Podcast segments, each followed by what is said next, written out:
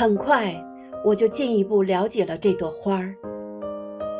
在小王子的星球上，过去一直都生长着一些只有一层花瓣的很简单的花儿。这些花儿非常小，一点儿也不占地方，从来也不会去打搅任何人。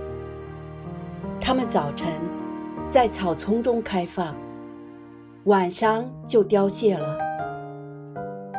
不知从哪里来了一颗种子。忽然一天，这颗种子发了芽。小王子特别仔细地监视着这颗与众不同的小苗。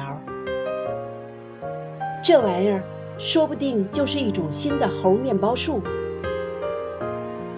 但是，这小苗不久就不再长了，而且开始孕育着一个花朵。看到在这棵苗上。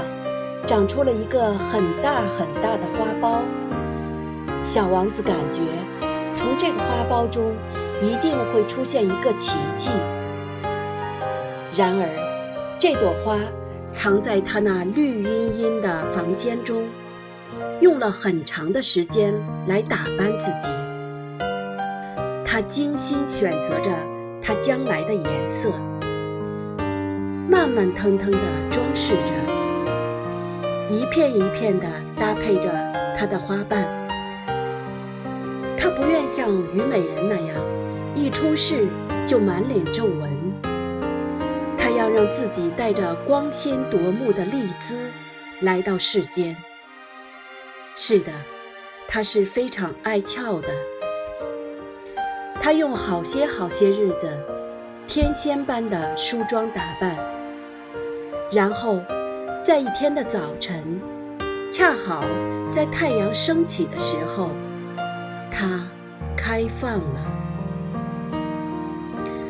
他已经精心的做了那么长时间的准备工作，却打着哈欠说道：“啊，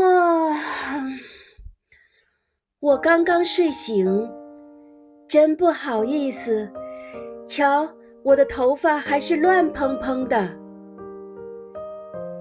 小王子这时再也控制不住自己的爱慕之心。你是多么的美丽呀！花儿悠然自得地说：“是吧？我是与太阳同时出生的。”小王子看出了这花儿不太谦虚，可是它确实。丽姿动人。